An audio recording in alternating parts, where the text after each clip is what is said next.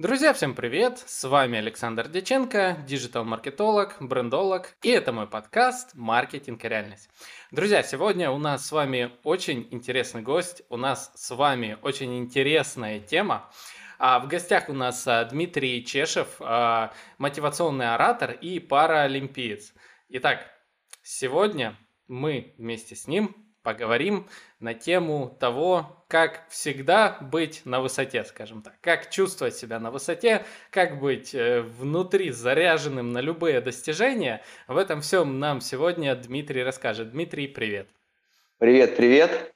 Э, спасибо за такое э, жизнерадостное представление. Рад, что участвую в твоем подкасте. Спасибо за приглашение. А, Дмитрий, тебе большое спасибо, что откликнулся. Сейчас я-то уже знаю, сейчас наши слушатели узнают, насколько ты крутой человек. Вот. А перед началом, друзья, традиционно, а, спонсор нашего выпуска – портал Кв... Друзья, всем привет! С вами Александр Деченко, digital маркет Друзья, всем привет! С вами Александр Деченко, digital -маркетолог, брендолог, и это мой подкаст «Маркетинг и реальность». Друзья, сегодня у нас с вами очень интересный гость, у нас с вами очень интересная тема. А в гостях у нас а, Дмитрий Чешев, а, мотивационный оратор и паралимпиец. Итак, сегодня мы вместе с ним поговорим на тему того, как всегда быть на высоте, скажем так, как чувствовать себя на высоте, как быть э, внутри заряженным на любые достижения. В этом всем нам сегодня Дмитрий расскажет. Дмитрий, привет. Привет, привет. Э, спасибо за такое э, жизнерадостное представление. Рад, что участвую в твоем подкасте. Спасибо за приглашение. А, Дмитрий, тебе большое спасибо, что откликнулся. Сейчас я-то уже знаю, сейчас наши слушатели узнают, насколько ты крутой человек. Вот. А перед началом, друзья, традиционно, а, спонсор нашего выпуска – портал Quark. Quark – это портал фриланс-услуг от 500 рублей специально для вашего бизнеса. Итак, Дмитрий, ну давай, расскажи, чем ты занимаешься. Ну, я, надо вообще сказать, так как ты назвал меня и паралимпийским спортсменом, и спикером, я думаю, что нужно начать немножко э, с того, с чего началась вообще моя история, э, mm-hmm. и почему я э, сейчас занимаюсь тем, чем я занимаюсь. Э, 9 лет назад, э, в 2011 году, во время тренировки в спортивном зале, я очень неудачно сделал сальто, я упал, сломал шею, я оказался парализованным и оказался ну, в инвалидной коляске. И все эти 9 лет я передвигаюсь в инвалидной коляске, и поэтому я, ну вот эти 9 лет – это то время, когда я стараюсь сделать все для того, чтобы избавиться от э, этой самой коляски, от того, чтобы, науч... чтобы научиться вновь ходить, чтобы встать, передвигаться самостоятельно. И поэтому вот э, вся деятельность, которой сейчас я занимаюсь, это вся деятельность связана с этим достижением моей цели. И на это у меня уходит основное время по примерно по 8-9 часов каждый день. Это тренировки, это занятия, это реабилитационные центры, это какие-то процедуры э, врачебные, медицинские, разные-разные. Ну и в итоге э, помимо этого, как ты уже сказал, я занимаюсь и продолжаю заниматься спортом, потому что я спортсмен, я с детства занимался плаванием, и сейчас я продолжаю плавать, уже выступать ну, в паралимпийском таком разряде. И я параллельно с этим и выступаю в качестве такого спикера, делюсь своим опытом, э, делюсь э, знаниями, э, тем, вот, что я получил за эти вот уже долгие 9 лет. Поэтому как бы э, до этого, до этого у меня тоже была такая интересная ну, жизнь и история. Я занимался общественной деятельностью, возглавлял профсоюзную организацию, отделение Российского союза молодежи в своей области. Ну, то есть всегда был очень такой активный, э, активным молодым человеком, общественная деятельность, учеба, спорт – кандидатская диссертация по философии, то есть все очень, э, всего много, но сейчас я сконцентрирован на своем восстановлении и сопутствующих э, вот вещах, которые сопутствуют этому. Угу. А если не секрет, э, какие успехи за эти 9 лет? Ну, успехи, да, большие. Я начинал с того, что я не мог вообще ничего делать. Меня кормили, поили, одевали, переворачивали – а сейчас я уже стою э, самостоятельно, ну, держась за какую-то опору, да, и я могу передвигаться тоже, держась за какую-то такую, такую опору достаточно ну, серьезную, скажем так, да, не, не очень не очень хлипкую. И вот э, это все процесс очень долгий, очень сложный, но тем не менее вот э, есть все шансы и уверенность в том, что э, получится достичь своей цели. И сейчас я как бы продолжаю, несмотря на долгий срок уже, продолжаю двигаться и получается потихоньку-потихоньку приближаться к этой цели. Слушай, ну это очень круто на самом деле. Я тебе от всей души желаю в этом успехов, выздоровления. Спасибо. Вот, и всего всего, всего этого. вот. Да, а, спасибо, а, спасибо. Расскажи, пожалуйста, вот э, все эти 9 лет, вот тема у нас сегодня, которую мы как раз mm-hmm. освещаем, это э, по сути, мотивация. Для наших слушателей а, уточню, почему мы взяли именно эту тему. Ну, по той причине, что сейчас вот э, совершенно недавно мы все с вами столкнулись с темой изоляции, с темой угу. того, что нужно, находясь в ограниченном пространстве, находить силы на работу. Особенно это знакомо тем, кто занимается фрилансом и так далее. Вот, угу. и поэтому Дмитрий в данном случае а, достиг, как мне кажется, огромных а, успехов в том, чтобы держать себя в тонусе. А, да. Вот. И э, я и хочу вот э, у тебя, Дмитрий, спросить, э, что тебя всегда мотивирует? Как, э, как вообще э, заставить себя на протяжении, тем более такого длительного срока, угу. э, что-то делать? Как руки не опускаются?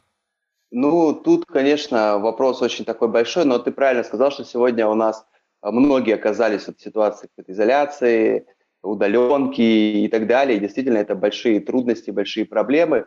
А, я хочу сказать, что вот в, этом, в этих условиях я живу как раз все последние 9 лет, потому что ну, для человека, который передвигается на коляске в нашей стране, достаточно, ну, очень, это известное чувство, такое знакомое ему, как изоляция, когда ты не можешь выйти из дома, не можешь куда-то попасть, и я хочу сказать, что самое первое, что мне в этом плане помогло, это то, что я вот эти условия, а я э, жил долгое время в пятиэтажке на втором этаже, и сам понимаешь, без лифта, старая пятиэтажка, чтобы спуститься э, нужна помощь, чтобы подняться нужна помощь, соответственно, ну, не, не, не, ну, спонтанно ты точно не выйдешь.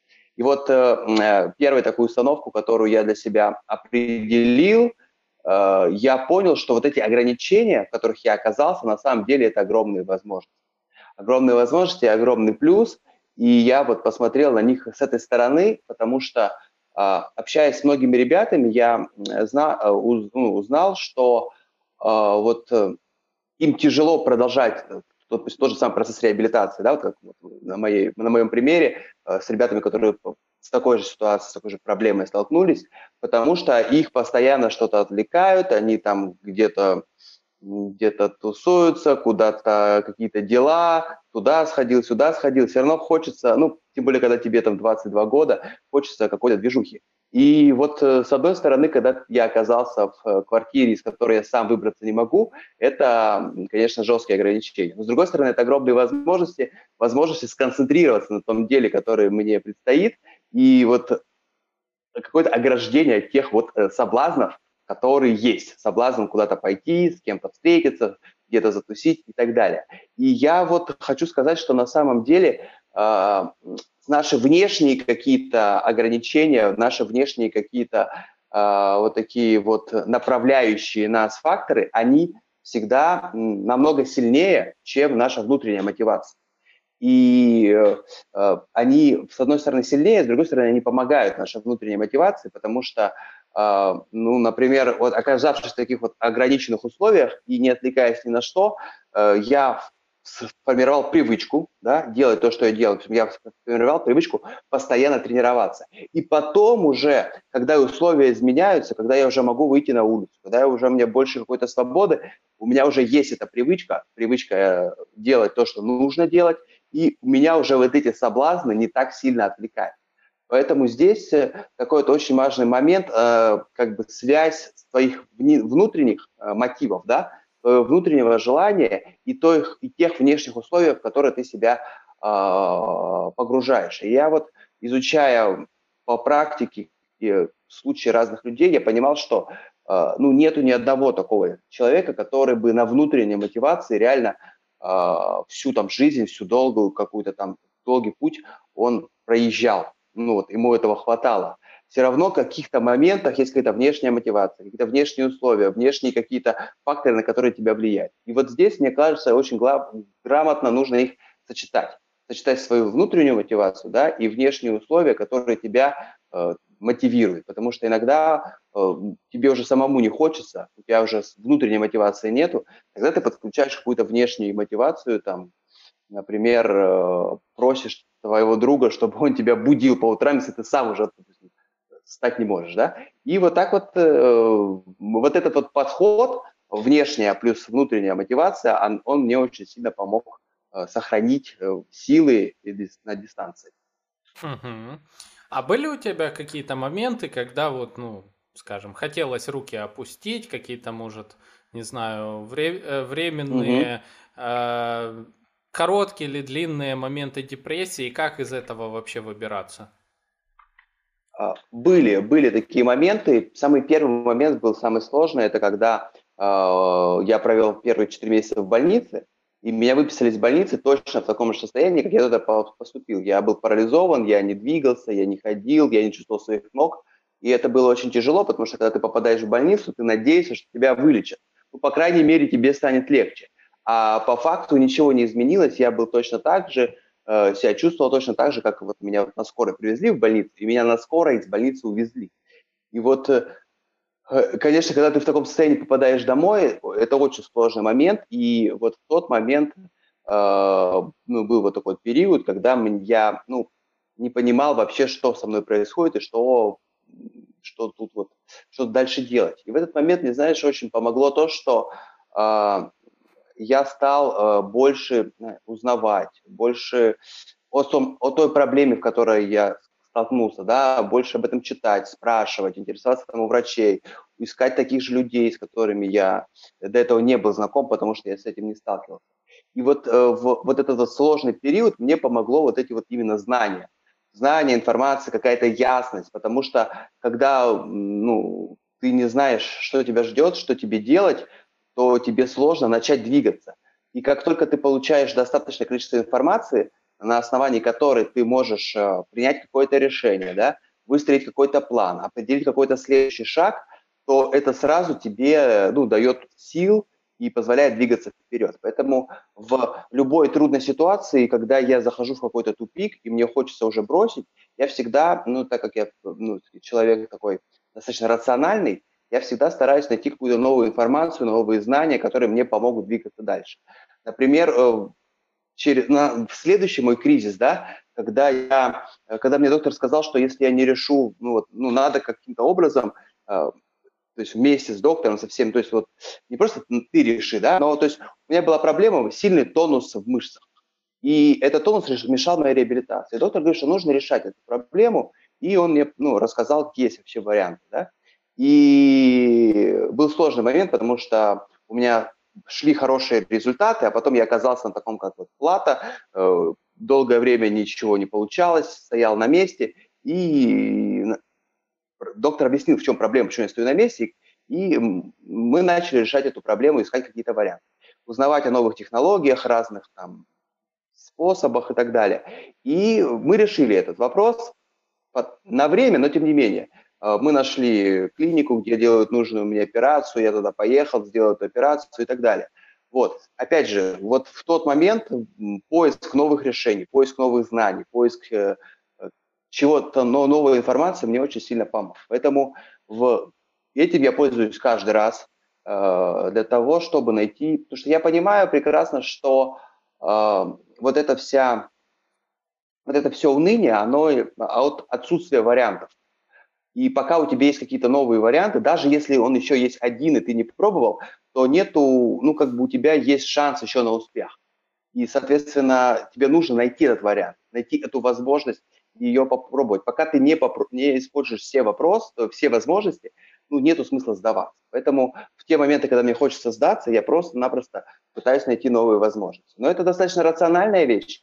И мы все прекрасно понимаем, что в трудную минуту эмоции зашкаливают, и дойти до такого рационального решения о том, что дай-ка я еще поищу, какие возможности есть решения моей проблемы, а, не всегда получается. Но вот что я хочу сказать, в том, что я всегда, испытывая какие-то трудные такие э, моменты, я всегда не гоню от себя какие-то отрицательные эмоции, а, потому что они э, накапливаются. И если мне хочется там, погрустить, я грущу. Если мне хочется поплакать, ну окей, можно прослезиться. Если мне хочется просто остановиться и ничего не делать, я так и делаю. Потому что я по себе знаю, что если вот эти эмоции как бы куда-то задвигать, да, то рано или поздно они накопятся, и реально можно попасть в такую сильную эмоциональную яму. А пока что, э, потому что как, ну, получается, что в жизни у человека, конечно, какие вот, такие вот сложности, сложные моменты, они возникают достаточно редко. Ну, как у меня, да, вот этот сложный момент, он был один раз. Все остальное по сравнению с ним – это мелочь. Это очень все сложно, серьезно, но мелочь. И если эту мелочь э, сразу пережить эмоционально, да, сразу как-то эти волнения через себя пропустить там и хватит полчаса грустить, а дальше ты пойдешь двигаться вперед – то будет классно. А если ты будешь это накапливать, накапливать, накапливать, то эти по полчаса каждый раз себя э, в итоге накапливается на то, что ты целый месяц будешь в унынии. Поэтому лучше грустить каждый день по полчаса, чем э, терпеть, терпеть, терпеть и в последний момент сорваться и в месяц, на месяц уйти в какую-то депрессию. Поэтому я вот, э, ну, мне это помогает. Помогает mm-hmm. не накапливать эти отрицательные эмоции. Ну, ты очень классно сказал на самом деле. А, я, честно, только недавно, наверное, ой, наверное, меньше чем полгода назад я пришел к такой мысли, что я могу позволять себе грустить а, просто проявлять эмоции, особенно как-то сильно грустить, просто потому что вот я хочу. Вот я иногда чувствую, там, раньше я там это подавлял, как результат э, дополнительно да. там усиление количества депрессии, там что-то еще. А полгода назад я пришел к тому, что, блин, ну мне надо грустить иногда, ну мне вот хочется, мне хочется вот что-то, какие-то эмоции пережить таким образом. И, ну, как бы, и ты это так переживаешь, ты э, как даешь себе право грустить, э, и организму легче. Вот. Да, я безусловно. Только, я только на самом пол... деле это очень нездоровая ситуация, когда ты только радостный, когда ты только улыбаешься, веселишься. Ну, как бы, ну, мы прекрасно понимаем, что в жизни так не бывает. Не бывает, что э, всегда везет, всегда удача, всегда белая полоса, черные полосы тоже бывает. И если ты в эти черные полосы немножко там загрустил, э, как-то твой уровень энергии, скажем так, э, снизился, да, то в этом нет ничего плохого, и э, если это не приводит к какой-то затяжной да, депрессии, а если ты будешь э, переживать э, по-здоровому, да, и положительные эмоции, и отрицательные, то это как раз э, профилактика депрессии, потому что зачастую депрессия – это когда ты подавляешь вот эти все отрицательные mm-hmm. эмоции, и они в определенный момент тебя очень сильно затягивают. Мгм. А вот скажи, вот ты, ты очень хорошо рассуждаешь вот на все эти темы, то есть я вижу прям, а, ну как, психологическую сформированность личности, вот в, а, ну, очень классно. А я, и прям я в твоих словах слышу все то же самое, что, допустим, я там в книгах по психологии а, читал, в частности, вот этот твой замечательный совет по поводу того, что уперся в стену, э, поищи варианты решений. Вот. Э, казалось mm-hmm. бы, ну, проще неко- некуда, но многие тут вот э, как э, в притче про ослика, который, не знаю, в яму упал и просто вот бьется там а, в этот. А ты а, обучался как-то дополнительно психологии или оно само пришло вот как с опытом? Ну, я хочу сказать, что психологию я изучал только если в университете. Все-таки у меня такое базовое классическое образование философское.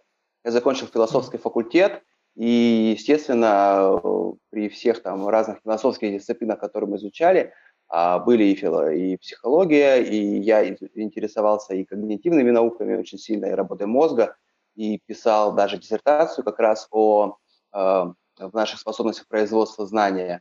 И поэтому это все, я тебе хочу сказать, конечно, я изучаю литературу, литературу по психологии, такую, ну, э, не очень специальную, ну, общую такую, да, какую-то общедоступную, а, и какие-то биографии и саморазвития, ну, то есть все вот, что мне пригождается в моей профессиональной деятельности в качестве спикера, я это все изучаю, и я э, зачастую вижу там очень много э, тех э, моментов, которые я сам э, как-то пережил, э, сам э, опыт такой имел, и, естественно, э, мне просто эти книги, они помогают как-то сформировать свою мысль, сформулировать, сформулировать мысль и сформировать какое-то видение.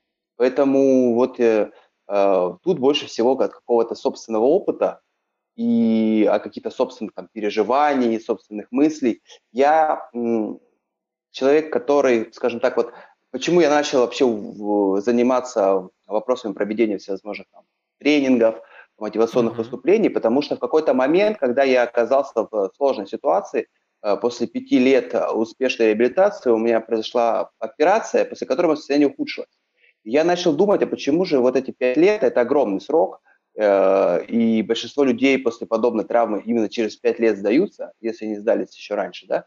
А, что же мне помогает двигаться вперед? Я начал анализировать какой-то свой опыт, э, свои какие-то вот, э, ну, скажем так, подходы, которые я использую, и я выявил, что вот есть, есть какие-то определенные закономерности – и у меня тогда родилась моя философия про веру в себя и про то, что это, ну, скажем так, основа вообще успеха, основа движения вперед. Родилась вот э, у меня даже на футболке написано «Если веришь, значит сможешь». То есть мой девиз и такая мой, мой квинтэссенция моей философии, которую я продвигал, продвигаю сейчас. И то есть это просто-напросто в те моменты, когда ты вот испытываешь какой-то там какие-то трудности, очень важно именно остановиться и посмотреть, проанализировать свой путь. Потому что э, если ты идешь по какому-то пути и уперся в стену, то, скорее всего, тебе нужно э, что-то изменить в себе, изменить в своем поведении, выбрать какой-то другой путь, выбрать какой-то, как мы уже говорили, новую возможность, какой-то другой подход. Но если ты не проанализируешь свой путь, не проанализируешь сзади вообще, как ты оказался в этой точке, то тебе будет тяжело выбрать какой-то другой маршрут.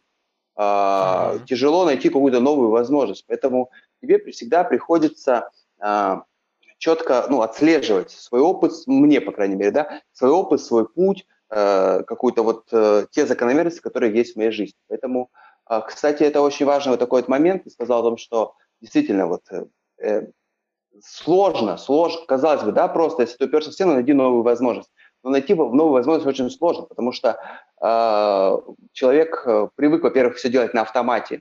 Если у него что-то не получается, он все равно за раз за разом получает, uh-huh. э, продолжает это делать. И, кстати, в этом есть еще один такой очень важный совет, который я бы мог дать, о том, что если вы пришли какой-то какой-то тупик, то э, нужно, по крайней мере, на какое-то время бросить то, что вы делаете, а, потому что если вы каждый раз, каждый день делаете одно и то же, это не приводит вас к результату какому-то, а, то вот это каждый раз новая, новая неудача, она вас э, прибивает все ниже и ниже, потому что вы надеетесь, что будет какой-то успех, там какой-то результат, его нету.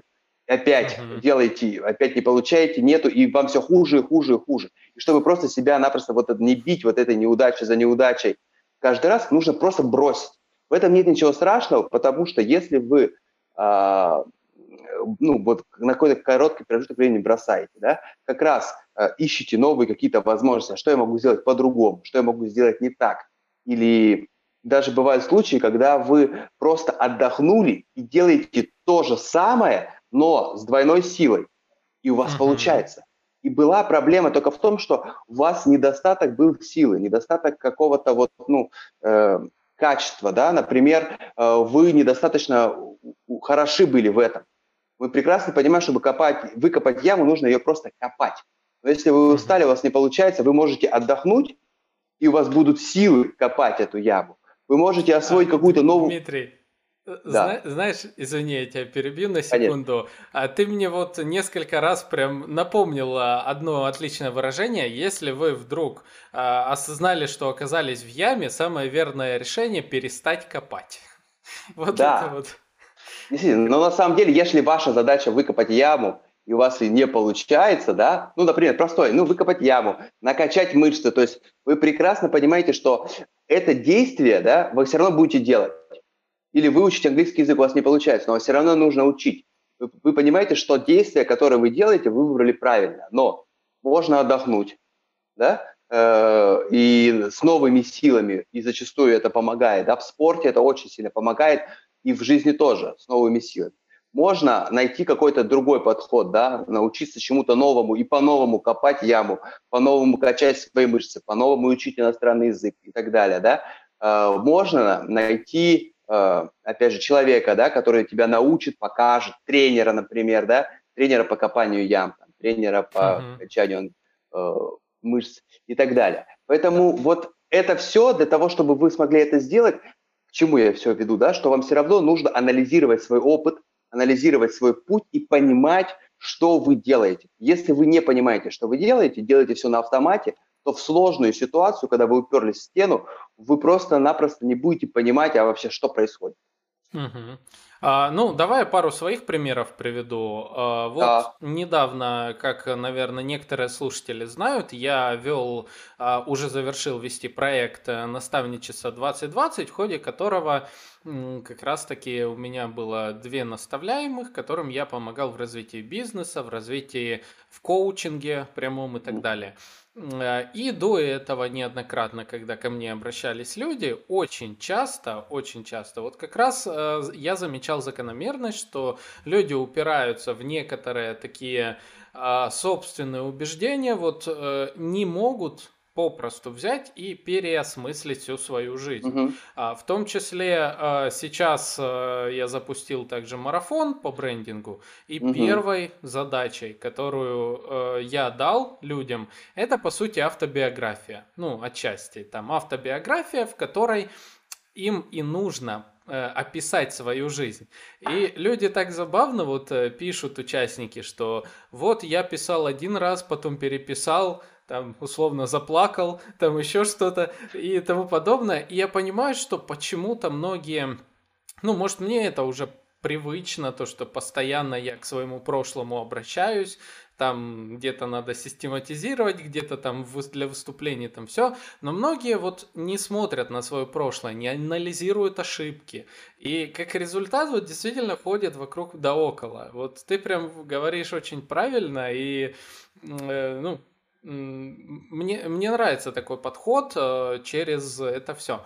А знаешь, э, что хотел у тебя спросить? Вот, самое, одно из э, самых ключевых, что я заметил. Я ведь, когда увидел твою страничку впервые в Фейсбуке, угу. вот, я сразу смотрю, о, человек бренд. Вот, то есть я прям угу. смотрю, я понимаю, что ты идешь по пути развития личного бренда. А как ты пришел к тому, что однажды решил, так, я буду рассказывать свою историю всем, а, и вот э, выйду на уровень спикерства и так далее. Вот поделись с нашими слушателями своей историей, э, историей медийного становления. Uh, ну да, действительно, можно сказать, что это какой-то бренд. У меня даже есть там свой мерч, как вот. те же самые футболки, например, да. Вот, э, действительно, тут сложилось несколько таких э, параллельно событий, которым вот э, сложились они, я решил, буду спикером. Это два, два таких события. Во-первых, я узнал про Ника Вучича. Я думаю, что угу. ты знаешь, что такое Ник Вучич, Конечно. и наши слушатели в большинстве знают. Я прочитал его книгу и подумал, что у меня было две мысли. Во-первых, я понял, что большинство вещей, о которых он говорит, я либо как-то переживал, либо я слишком хорошо понимаю. Ну, то есть, как бы, они мне были очень близки. И вторая мысль, которую я подумал, о том, что я, у меня тоже, у меня тоже есть некоторые истории, которыми я мог бы поделиться, и которые были бы полезны людям, потому что во всех книгах Ника Вучича вот эта красная линия проходит о том, что у меня есть миссия, э, Бог э, как бы создал меня таким для того, чтобы я помог другим людям. И как бы я подумал, что действительно, а, если у меня есть такая история, которая а, могла бы помочь а, другим людям, почему бы ей и не поделиться? Потому что до этого бывая во всевозможных там, больницах, медицинских центрах, реабилитационных центрах, я общался с многими людьми, и как, так как я ну, постепенно, скажем так, был все более старым в своей травме, да, у меня там на все, вот, новые ребята, которые только попадали в такую ситуацию, когда, которые только попадали в аварию, которые там были парализованы, оказывались в коляске, мне приходилось с ними общаться, передавать какой-то свой опыт, делиться, рассказывать. И вот как-то вот я, вот книга Никовущая меня подтолкнула. И второй момент, э, который меня тоже как бы подтолкнул к этому, я узнал о существовании такого тоже тренера-спикера Радислава Гандапаса. Тоже uh-huh. все его прекрасно знают. И как раз в тот момент я м, писал диссертацию, я подумал, что вот тот формат преподавания, который мне ну, нравится, который мне интересен. Э, потому что, ну, я всегда рассматривал свою будущую как связанную с наукой, с профессией. Я, ну, скажем так, не хотел никогда быть таким стопроцентно профессором, там, преподавателем университета, но тем не менее совмещать деятельность, да, например, там, научную, общественно-политическую деятельность, потому что я занимался политической деятельностью в какой-то мере с преподаванием, мне всегда было интересно. Я вот увидел вот что есть такая форма. С одной стороны, есть вот история Ника Вучича, которая меня натолкнула. я подумал, что нужно э, попробовать. Э, нужно попробовать что-то подобное сделать. И я подготовил э, некоторую такую, скажем, лекцию, не лекцию, выступление, ну, какой-то материал, и пришел в школь, к школьникам в класс, и э, потому что Ник Вучич рассказывал, что он начинал тоже со, со школ, я пришел mm-hmm. школьникам в, в класс э, и пообщался с ними. Ну, там у нас был классный час, я рассказал какие-то свои истории, поделился своим опытом, поотвечал на их вопросы, и мне это очень понравилось. Э, учителя других классов в этой школе начали меня приглашать, меня сняли по телевизору, э, ну, сюжет, увидели другие школы, и так началось потихоньку моя деятельность в качестве спикера, как раз вот она продолжает mm-hmm. развиваться. Классно. Ну, то есть э, ты ориентировался в, перв, э, в первую очередь на полезность людям. Ты не думал о том, что вот да. я хочу стать брендом, там все. Ты пошел через полезность, правильно? Через полезность, да. Я вот увидел, что это действительно... Я под, увидел, что то, что у меня есть, тот опыт, та история, те знания, они действительно могут быть полезными людьми, люд, для людей, да, и вот э, на примере школьников я это увидел, потому что они как бы потом все активно, активно начали как-то давай, давай, прикольно, классно, давай, приходи к нам на мероприятие. Ну вот, вот, то есть я увидел отклик очень хороший и у ребят, у старшеклассников, у учителей, и понял, что это нужно не только мне, а им тоже очень сильно нужно. Угу. А как часто ты сейчас выступаешь э, и куда тебя вот в как, какие площадки обычно используешь? Э, ну, сейчас э, не, не, не так часто, как хотелось бы, да, хотя, конечно же, вот эта вся пандемия, она очень, и вот этот онлайн, удаленка, она очень сильно мне помогла, потому что я нахожусь не в Москве, сейчас я вот живу в Крыму, до этого я жил в Хакасии, в Сибири, но, тем не менее, были разные мероприятия. Например, э, в этом году был TEDx uh-huh. в онлайн-формате. И хотя мы готовились в Красноярске на сцене с красными буковками и красным вот этим вот кружочком выйти на сцену еще в апреле, но все отменилось. Провели это в онлайне, то есть вот э, это, конечно, ну, крутое событие, и в, в жизни любого спикера выступление на конференции TEDx – это классно.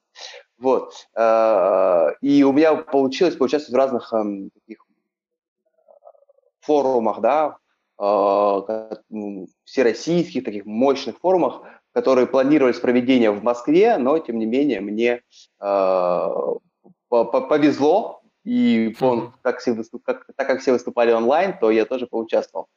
Так вот, в основном это площадки, которые связаны с э, либо с вопросами именно э, людей с инвалидностью, да, uh-huh. потому что есть опыт, есть экспертиза, и я э, выступаю на разных вот и экспертом в разных программах, и какие-то вебинары провожу, именно обучающие по взаимодействию с людьми с инвалидностью. Это темы, которые касаются, темы, которые касаются преодоления каких-то таких вот трудностей на пути к своим целям. И это такая аудитория, с одной стороны, достаточно молодая, людей, которые что-то только начинают. Например, в, в сотрудничестве там, с Российским союзом молодежи, с агентство по делам молодежи, там, Россия, Россия страна возможностей, платформы. То есть они проводят некоторые мероп... разные мероприятия именно для молодой аудитории, для молодых артистов, для молодых э, политиков, молодых общественников, молодых там, предпринимателей. И мой опыт, как человека тоже еще достаточно молодого, но при этом вот э, в этом молодом возрасте переживающий такие трудности, он им очень как бы полезен. А, плюс э, э, я мне очень интересно, и я прямо в последнее время активно развивать тему, связанную с э, самоорганизацией, вопросы вот, связанные с самодисциплиной, э, с организацией своего времени, работы на удаленке. Вот здесь вот как раз э, разные компании, разные организации, которые также работают на удаленке, например, да, или фрилансеры какие-то, ну вот такие вот люди, которые хотели бы подвысить свою продуктивность э, при самостоятельной работе, потому что я тренируюсь дома самостоятельно, я весь свой процесс самостоятельно как бы выстраиваю, у меня нету там куратора, начальника, который мне говорит, что делать, поэтому вот это вот такая аудитория, опять же, какие-то, может быть, предпринимателей, э, фрилансеров, э, людей, которые работают на удаленке. А, я пока не могу похвастаться там супер большими аудиториями, супер большими форумами, но постепенно, потихоньку как-то где-то вот э, провожу много сам, самостоятельно, да, uh-huh. каких-то вебинаров, провожу тоже марафоны, э, постоянно общение в социальных сетях, там, через прямые эфиры в Инстаграме, э, обратная связь, ну вот пока так. ТикТок, ТикТок пока не освоил? ТикТок пока нет, но я понимаю, что все в ТикТоке, я увидел о том, что ты тоже делаешь ТикТок, и причем, ну, такой ТикТок достаточно э, осознанный, да, это не какие-то там песни, танцы. Нет, э, нет, Вот, э, а, кстати, да, хочу да, тебе да. сказать... И тебя... как это, вот расскажи вот немножко об этом, как у тебя вот... А, без проблем.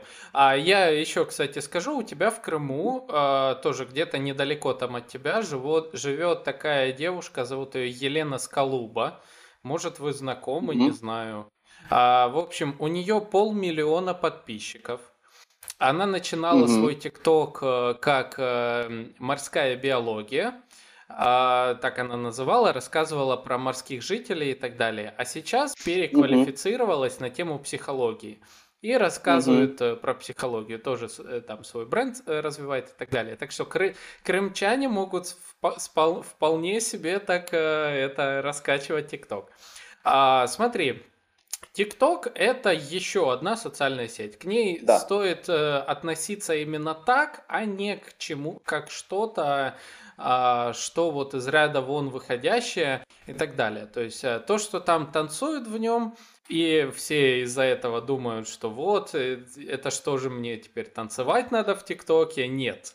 А, танцевать в ТикТоке нет. А, скорее, ТикТок нужно использовать как площадку для самовыражения в любом случае. А, Не обязательно петь, не обязательно танцевать, не обязательно там показывать какие-то фокусы, что-то еще. Достаточно говорить о себе а, честно и открыто. Угу. Я бы сказал так, ты можешь свой блог вести в ТикТоке, а именно по теме как раз своей вот э, э, своей цели встать на ноги, угу. рассказывать о том, какие, какой у тебя уже пройден путь, какой еще угу. ожидается, и там это набирает огромного вовлечения. А, Все, что достаточно, выбрать формат э, по минуте, а, и рассказывать о себе. Со временем ты научишься там чуть-чуть где-то на фон музыку ставить, а, где-то субтитры добавлять и так далее, но достаточно просто начать выкладывать ролики. Берешь, включаешь, записываешь, говоришь о себе. А, тема мотивации, тема э, движения к э, какой-то цели – это все то, что в ТикТоке огромнейших э, охватов а, получает. К тому же ты сможешь беспрепятственно свой мерч дополнительно через ТикТок а, продвигать, вообще не проблема. Увидишь, насколько люди готовы тебя поддерживать. И, к слову, друзья, кто нас слушает, если у вас есть э, также вот как у меня площадки, в рамках которых э, вы можете предоставить э, э, на, для выступления э, время, вот приглашайте Дмитрия, он расскажет много полезного и на вашей площадке тоже. А, так что Спасибо, обязательно спасибо. ссылочку на Facebook Дмитрия будет э, в описании подкаста. Э, Так что пишите. Вот, А, поэтому... э, Я тебя Да. понял. Потому что, ну, я не углублялся, но на первый взгляд это говорят а так о ТикТоке, как, конечно, ну, ну, в принципе, так и в Инстаграме. Все равно в основном залипают на какие-то приколы, кошечки там, э, вайны и так далее. То же самое в Ютубе. Смотрят в основном какую-то непонятную, ну, мне Ну, фигню. это, а, да, знаешь, и... вот ну, да, алгоритмы это тебя везде, это окружают. везде, так везде. Вот, Да. да. Поэтому Я тебя э, понял. ты начни, Значит, э, аудитория тебя найдет. Вот. А, вот, Хорошо. слушай, Всё, Дмитрий, ну вот, я... но, но- но- но- на, на Новый год как раз э, новая цель. Вот, шикарно, шикарно. А, кстати, кстати, ты мне потом скинешь тоже ссылку на свой ТикТок, а, сделаю к себе в ТикТок репост, у меня хорошая аудитория. А, вопрос еще Хорошо, один спасибо. хотел тебе э, задать напоследок. Смотри, вот все, все же, какие бы ты советы дал людям, которые вынужденно попали на фриланс формат работы, на удаленный формат работы? То есть, допустим, вот э, мне бывает сложно дома работать, я убегаю как можно дальше каждый Мгм. день, вот, а когда мне вот приходится, это такая, ну, честно, я расскажу, это беготня до холодильника обратно, это там поваляться, посмотреть, позалипать в ТикТоке, это там еще что-то, все кроме работы. Вот какие бы ты советы все-таки дал, Мгм. чтобы не выпадать из рабочего ритма? Ну, во-первых, я хочу сказать, что ваш рабочий ритм, а, ну, основной такой совет, который я всегда даю на вебинарах, а, а, семинарах, о том, что нужно свой рабочий ритм выстраивать относительно своего, своей энергии, то, вот, скажем так, энерг- э, именно твоего энергетического уровня. И, например, на работе мы привыкли, что все начинают работать в 8 утра. Но если вы энергетически в 8 утра не готовы работать, а готовы работать, ну, я не знаю, в 10, в 11, да, то, ну, ну, вы ведь свободный человек, у вас не надо идти в офис, начните в 10 и в 11. И используйте вот это время, когда вы на, на максимуме на энер- по, по энергии, да, у вас максимум, используйте его для того, чтобы делать самое важное, самое сложное, такое основное. Потому что э, если вы будете ну, рассинхронены со своим вот этим энергетическим э, графиком в течение дня, то эффективность будет очень низкая. И когда у вас мало энергии, вы будете себя заставлять что-то делать, а когда у вас много энергии, вы в этот момент будете залипать в ТикТок. Так лучше наоборот, позалипать в тот момент, когда вы пассивны и, ак- и когда у вас энергии много, делать что-то важное. Поэтому здесь э, нужно вот именно э, находить какой-то индивидуальный ритм, потому что на работе мы привыкли все работать как ну, один рабочий ритм для всех. В одно время начали, в одно время закончили, в одно время перерыв на обед, на покурить и так далее. Поэтому найдите свой индивидуальный ритм, и э, если вы будете соответствовать, это, э, соответствовать с этим индивидуальным ритмом, выстраивать свою работу, вам э, будет нужно меньше времени, чтобы делать те самые дела. Вам не нужно будет себя заставлять поднять задницу э, и делать, потому что вам лень, потому что вы будете делать это в тот момент, когда у вас есть энергия. И вы будете отдыхать, когда у вас энергии мало. Поэтому это первый совет, который я хотел бы э, дать. Второй совет э, о том, что э, нас все отвлекает. Ты говоришь, тебя отвлекает и там и холодильник, и возможность позалипать. Поэтому здесь очень важно прямо знать, знать, э, что тебя отвлекает, и э, не испытывать свою силу воли, а э, стараться по максимуму ее, э, вот эти вот эти вот отвлекающие факторы по максимуму оградить от себя. Допустим, в моем случае, да, если я знаю, что я залипать буду перед сном или с утра в телефон, а мне это не нужно, да, мне нужно встать по максимальному, ну, максимально быстро или лечь максимально быстро, то я просто убираю телефон в другую комнату. Или если я хочу потренироваться, не отвлекаясь от- на телефон, я тоже убираю его в другую комнату. И получается, что э, ну, я прекрасно понимаю, что я могу потерпеть, э, вот испытывать какую-то свою силу воли, смотря на этот телефон, но не брать его. Но все равно рано или поздно я сорвусь. Вот. Может быть сегодня, может быть завтра, может через 15 минут уже. Поэтому знайте, на что вы вот будете отвлекаться и старайтесь это все оградить, потому что, ну, свою силу воли испытывать э, не нужно. Еще один очень важный, очень важный момент – это в том, чтобы, если вы работаете на удаленке, дома, неважно где, к тому делу, которое вы делаете, относиться как к работе. Потому что очень часто, если мы что-то делаем дома, это как будто для нас не работа. Или там где-то в кафе, или если у нас нет какого-то режима, как будто это не работа. Как будто это наш э, хобби и так далее. Но э, относясь к хобби, да, или там как к нашему досугу, эффективность будет достаточно низкая, и результат вовремя мы не выдадим. Поэтому неважно, где вы работаете, Э, относитесь к этому как к работе и, соответственно, э, ставьте для себя конкретные рабочие такие инструменты, да, режим работы, э, начало, конец работы, дедлайн, когда вам нужно это сдать. То есть все, что вы делаете на работе, но оказавшись в фрилансе, там, на удаленке, используйте все те же самые механизмы для того, чтобы вам ну, продолжало казаться, что вы делаете свою работу, а не просто ну, там, это ваш лайфстайл. Это такие очень ну, простые, мне кажется, советы, но э, они универсальные. Угу. Ну, кстати, я некоторые эти советы как раз и слышал в э, книжках по фрилансу там и так далее. Угу. Ой, я пока прилеп, прилеплен к телефону, мне сложно. Да.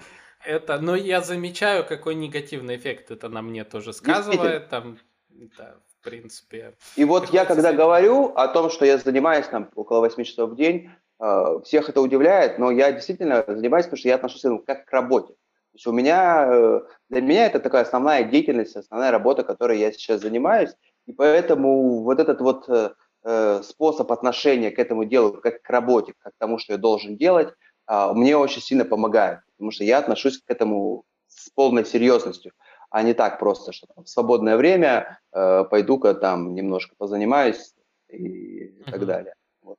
Это как бы дисциплинирует. Uh-huh. А, давай подытожим вот все то, что ты сказал, интересное. Смотри, из того, uh-huh. что я понял, а, если что-то упустил, ты вот добавь. А, смотри, во-первых, а, поставить себе цель которой вы движетесь. Ну, чтобы не терять темп, чтобы постоянно развиваться. Поставить да. себе цель. Если вдруг э, не получается, э, какая, словили себя на моменте там депрессии, что-то там еще, э, ну, первый вариант, во-первых, не сдерживайте себе, а позвольте себе расслабиться. А, во-вторых, э, начните оценивать свое прошлое, как вы к этому пришли и какие варианты угу. есть для развития. Расширяйте свой кругозор, а, новым материалом по теме той угу. проблемы, с которой вы столкнулись. Вот. А, и третье, относитесь серьезно к тому, чтобы двигаться к этой цели. То есть, если вы там отвлекаетесь на что-то, то отнеситесь серьезно к тому, что угу. вы отвлекаетесь. И тогда вот, э, вот эти моменты, э, когда вы учтете, это поможет в развитии. Ничего? Да, и еще тут очень важный момент, который мы говорили о том, что всегда необходимо сочетать свою внутреннюю мотивацию да, с чем-то внешним, потому что э, ресурс нашей внутренней мотивации, он ограничен. И, например, я могу тренироваться дома там, э, по нужному количеству времени, делая нужное упражнение, но как только у меня заканчивается вот эта вот э, сила воли, скажем так, да, я всегда могу подключить внешнюю, да, я могу э, пойти тренироваться, например, в спортзале, да, договориться с тренером и так далее. И он будет вашей внешней мотивацией, э, uh-huh. ваши внешние какие-то источники, да. Когда вы дома, допустим, не можете отжиматься, да, вы платите деньги, идете в фитнес-клуб, отжимаетесь там, хотя вы то же самое можете делать дома. Но то, что вы заплатили деньги, за то, что вам нужно куда-то ехать, э, там есть какие-то люди, которые будут вас смотреть и оценивать, это все внешняя мотивация, которая вас заставляет. И в этом нет ничего плохого. Э, но очень важно вот как раз э, сочетать, чтобы одно подпитывалось другим. Поэтому вот знание своей цели и знание ответа на вопрос, почему я хочу добиться этой своей, своей цели, это как раз ваша внутренняя мотивация. Да? Но э, и внешние какие-то факторы, э, тот же самый режим, те же самые привычки, это как раз то, что дополнит вашу внутреннюю мотивацию и поможет вам двигаться вперед и не останавливаться. Угу. Супер, супер. А, спасибо тебе большое, Дмитрий, за а, вот этот полезный гайд, я бы сказал, по жизни, потому как э, иногда, ну, действительно не хватает таких моментов, э, и то, казалось бы, при всем объеме там информации, возможностей, там чего угодно, ты все равно упираешься в какие-то да. э, ограничители внутренние. И, ну, мне кажется, я надеюсь, что э, наш сегодняшний выпуск э, многим людям поможет э, точно так же э, развиваться, не сдаваться, идти вперед. А, друзья, если вдруг э, все-таки будут какие-то вопросы по теме того, как не сдаваться, а в Facebook Дмитрия вы зайдете обязательно. И еще я ссылку на Инстаграм тоже дам, потому что там тоже очень много интересного я выкладываю, больше, чем на Фейсбуке. И, поэтому... Вот, Инстаграм, Фейсбук. Да. Дмитрий пообещал с Нового года начать ТикТок вести. Я прям вот. сегодня установлю приложение, хотя бы зайду, посмотрю, как это все выглядит. Вот, вот, вот. Не испугайся, я тебе сразу скажу, не пугайся. Вот ТикТок поначалу это трэш, но ага. только спустя неделю активного э, вот серфинга в ТикТоке ты начинаешь видеть адекватный контент, который, ну, тебе подходит прям лично. Поэтому угу. это сразу надо не пугаться. Вот. А, Дмитрий, есть ли у тебя напоследок еще что сказать нашим слушателям? Ну, я не знаю, когда выйдет этот эфир, перед Новым Сегодня. годом, по, после Нового года, да. Но если он выйдет перед, я хочу пожелать э, всем, э, поздравить всех, во-первых, с наступающим Новым годом и э, пожелать, чтобы... Ну, я хочу, я точно знаю, что Новый год будет ну, наверняка лучше года предыдущего,